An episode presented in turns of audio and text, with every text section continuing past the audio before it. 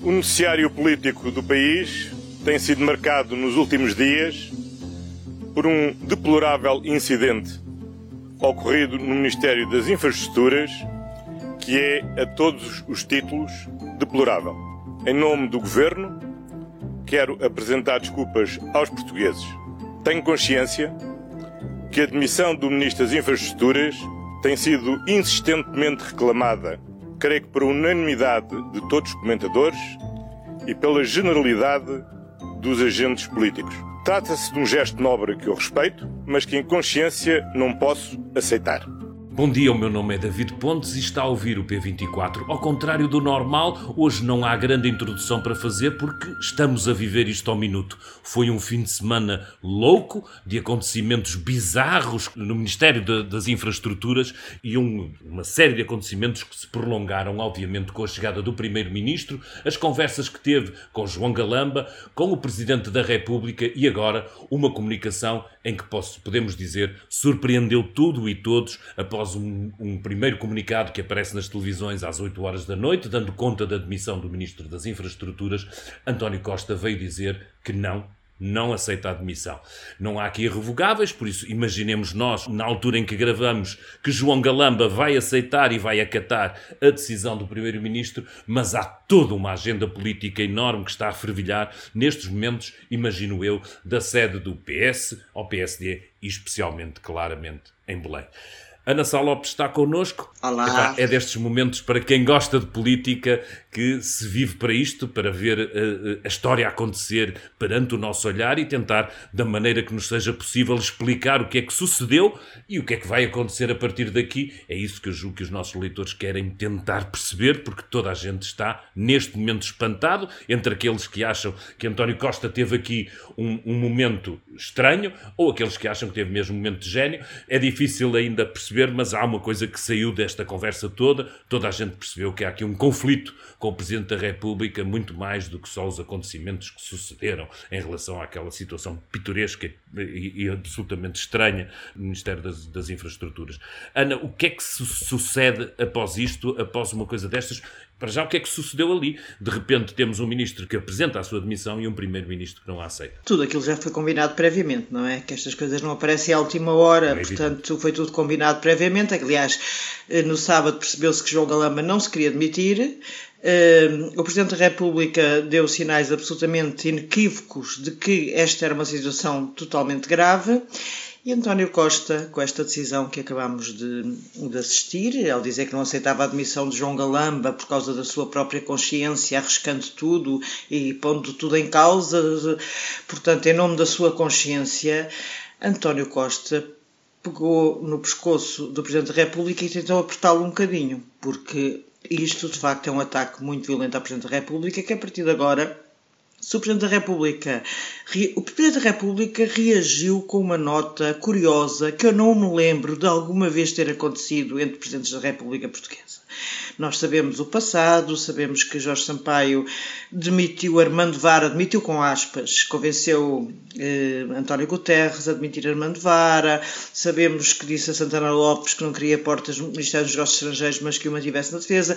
Nós sabemos muitas coisas do, de como os Presidentes da República O próprio Marcelo, não é? O próprio, o próprio Marcelo já teve essa capacidade. Deixa explicar aqui um bocadinho aos leitores do que é que tu estás a falar, porque o que tu estás a falar é tomando do princípio de que ao longo deste este fim de semana, as várias declarações de Marcelo Rebelo de Sousa apontavam para uma direção. E essa direção era de que os episódios que aconteceram durante a semana passada no Ministério das, das Infraestruturas iam ter uma consequência. Uh, o que se passa, e aquilo que nós vimos acontecer hoje à noite perante os nossos olhos, é que não há consequência. Ou seja, o Primeiro-Ministro mantém a confiança no Ministro que teve que é, que é parte integrante desses episódios, e nesse ponto está a desafiar claramente um presidente, diminuindo o seu poder. O poder do presidente não advém só daqueles momentos de bomba atómica, advém de, daquilo que insinua, daquilo que diz nas suas palavras. Oh, oh, Ana, há quem diga que Marcelo de Rebelo de Sousa eh, se fragiliza ao estar constantemente a repetir cenários que, que à partida não se vê muito bem até agora, eh, como os iria realizar, nomeadamente da, da dissolução do, do, Parlamento ou da demissão do Governo, e de repente que isso lhes faz perder alguma força, mas que de alguma forma o desafio colocado agora por António Costa o leva a ter que responder. Isto só para darmos aqui enquadramento, porque é que nós achamos que há aqui um desafio claro de António Costa a, a, a Marcelo Rebelo de Sousa. Sim, há um desafio absolutamente claro, porque acho que isto é, absoluta, é inédito. É, é totalmente inédito, até porque é evidente que o Presidente da República não nomeia eh, mas a ele cabe dar posse. Portanto, há, há, uma espécie de corresponsabilização do governo pelo Presidente da República.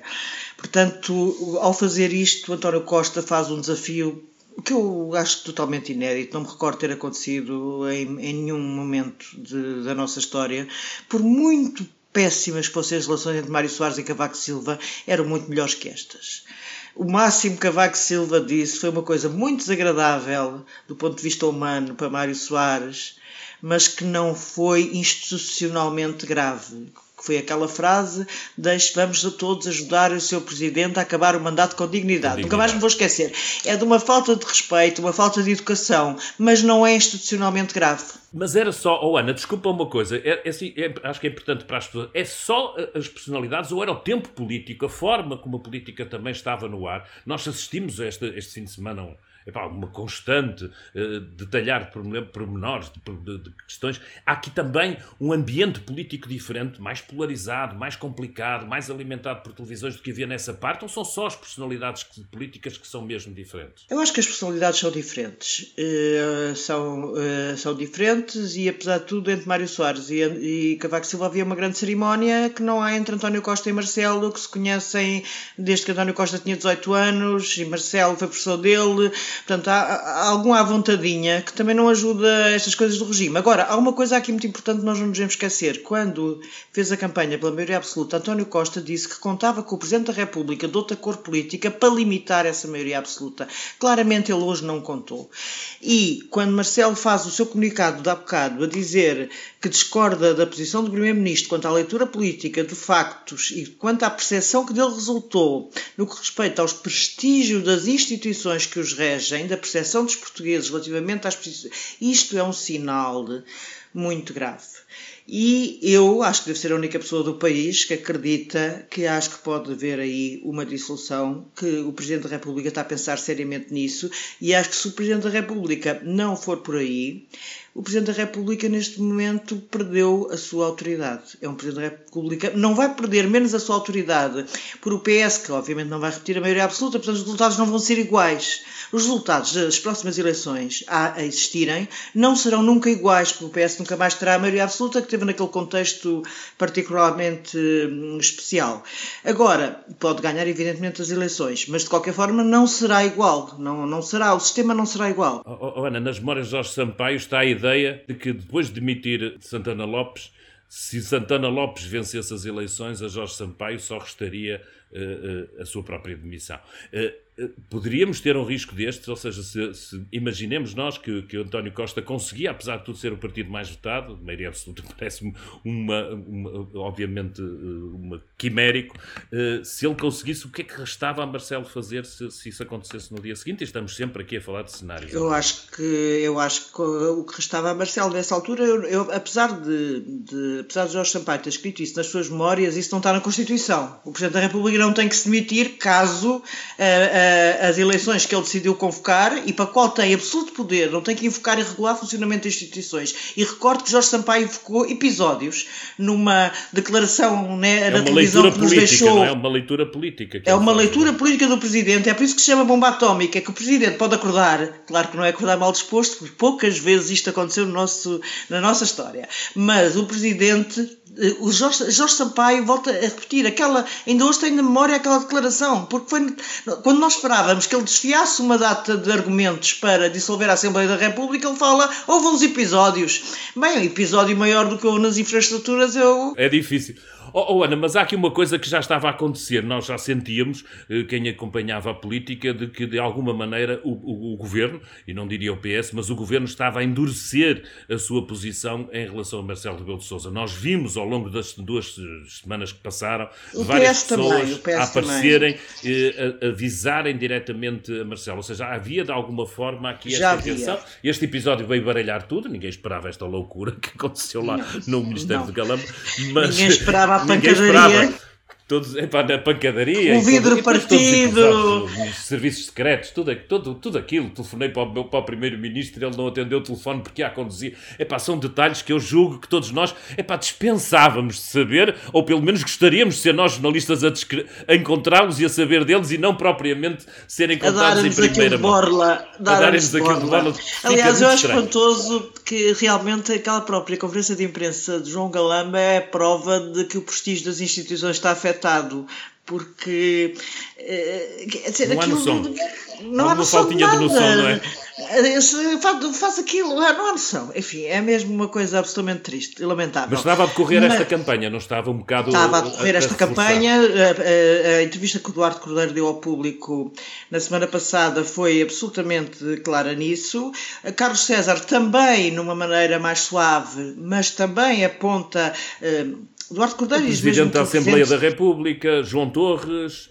Bem, o Au- o Augusto Santos Silva no 25 de Abril foi um João discurso Torres no 25 em que não citou também. João Torres, portanto, havia já uma, um clara, uma clara irritação com o facto de Marcelo Rebelo de Sousa, a partir da entrevista do público, eu penso que a, entrevista do público foi uma, claro, foi um, foi um marco nisto, nesta, nesta Até porque se questão trata um dissolução. ministro, não é só um dirigente partidário, não é só um deputado, é um ministro que está a falar, não é? Vem do Estamos a do fa- governo exatamente. e vem do núcleo duro de António Costa.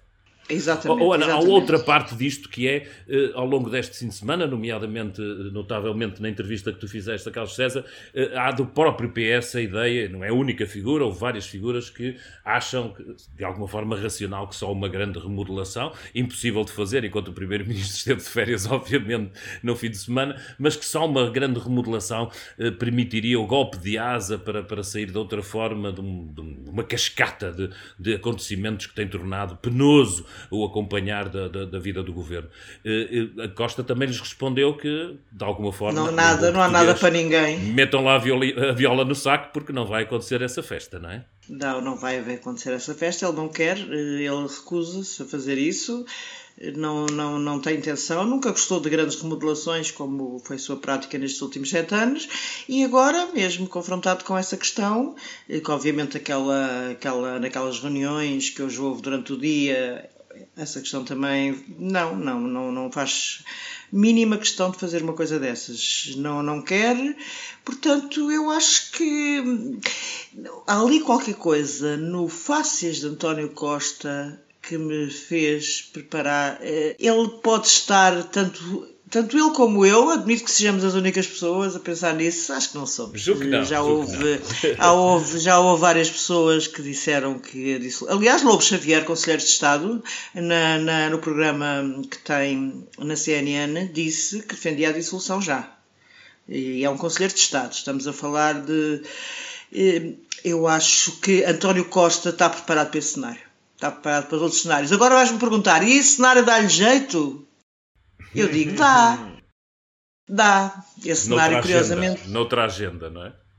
Numa Dá, outra dá, agenda, na numa agenda outra linha. europeia. Na agenda europeia dá jeito, eh, mas também há aqui um lado que não podemos esquecer, que é, apesar de ser mais frio que António Guterres, eh, porque António Costa é gelado, é mesmo um homem muito frio, eh, ele também está a sentir o pântano. Ele também está a sentir as coisas a fugir. Não tenho dúvidas que ao fim de sete anos, mesmo o próprio líder já começa a ver as coisas ano, a, é muito tempo, é muito tempo no, no poder. Sete anos, eh, enfim, é, é o ano das crises dos casamentos, mas estou agora a brincar, claro. Mas é, é muito tempo. Eu, eu não me parece. Esta, António Costa nunca planeou, nunca planeou esta maioria absoluta, apesar de ter lutado por ela, ficou tão surpreendido quanto nós quando ela apareceu. Isso aí não tem dúvida. Lutou para ser o mais votado, lutou para ter o melhor resultado possível, mas não era o plano dele estar mais. eh, ele já se queria começar a livrar de cargos executivos e agora para as três... ninguém acredita que isto vai durar mais três anos, portanto que a legislatura será cumprida.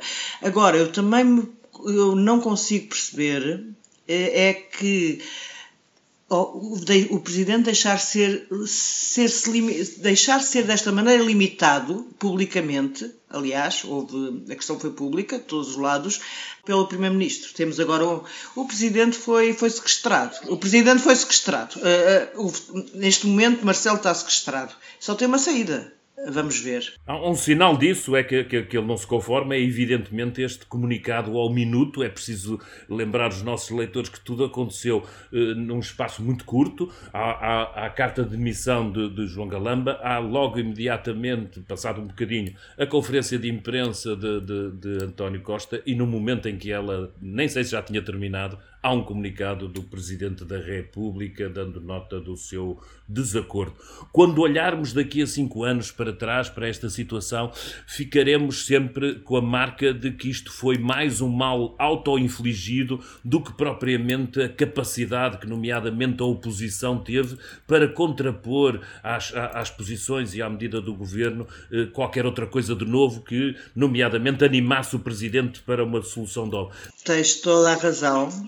A oposição tem sido uma tragédia. A oposição tem sido uma tragédia. Não, não há palavras para isso. Não, não, não há hipótese. Luís Montenegro revelou-se um líder absolutamente frágil, que agora de vez em quando cresce. Mas eu nunca mais me esqueço de uma vez o falecido Jorge Coelho, antes, antes das eleições de 95. Uh, deu-me uma boleia até enfim, não sei se devia estar a contar isto, até a casa do Guterres, que ficava ali na Duque Dávila na altura, pronto, ele ia para lá conspirar, não é? Preparar campanhas essas coisas, e não sei como deu uma boleia do Parlamento para ali. E lembro-me da conversa de, então, doutor Jorge Coelho, isto agora o PS vai ganhar, não é? Quer dizer, ninguém é que acreditava que ao fim de 10 anos de Cavaco Silva o PS não ganhasse, não é? E ele estava muito preocupado e dizia sempre: são os governos que perdem as eleições. Apesar de tudo, são os governos que perdem as eleições, não é a oposição que os ganha. Portanto, mas lembro dessa frase as coisas nunca mais me esqueço de ele estar rigorosamente preocupado. E de facto, o PS ganhou, mas não ganhou com maioria absoluta. E aqui voltará se calhar a cumprir-se isso. É um governo que perde, que perde a acontecer aquilo que tu estás a dizer, e há evidentemente um desafio ao Presidente da República que iremos ver como é que, como é que se vai concretizar. Marcelo não é propriamente alguém que se fique. Ana, obrigado. Isto é Epá, não sei se estaremos aqui amanhã. Os nossos leitores estarão certamente ligados ao público e constantemente estamos a dar notícias ao minuto, porque elas estão a acontecer ao minuto. Ao minuto e é isto que, que faz também nós vibrarmos com a atualidade, olharmos para a história a desenrolar-se perante os nossos olhos. David e Ana, só mesmo em síntese do que fica deste dia, um primeiro-ministro que não aceita a demissão do ministro das infraestruturas, um governo que a esquerda pede que seja reformulado a direita, essa pede eleições antecipadas. Um presidente da República que não concorda com a posição do primeiro-ministro, mas para já nada faz, para além de um comunicado que de certa forma mostra um início de uma guerra aberta entre Belém e São Bento, se é que a guerra já não tinha começado. Mas por São Bento, António Costa lá se vai mantendo, enquanto a Comissão de Inquérito à Gestão Política da TAP vai continuando a criar casos políticos.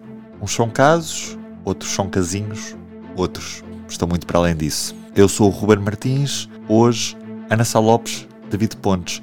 Este foi um P24 um bocadinho mais antecipado do que o normal, uma vez que a atualidade política assim o exigia. Estaremos de regresso então na quinta-feira. Até lá, tenham um bom dia e continuem a acompanhar a atualidade em público.pt. Estamos lá sempre com a informação ao minuto.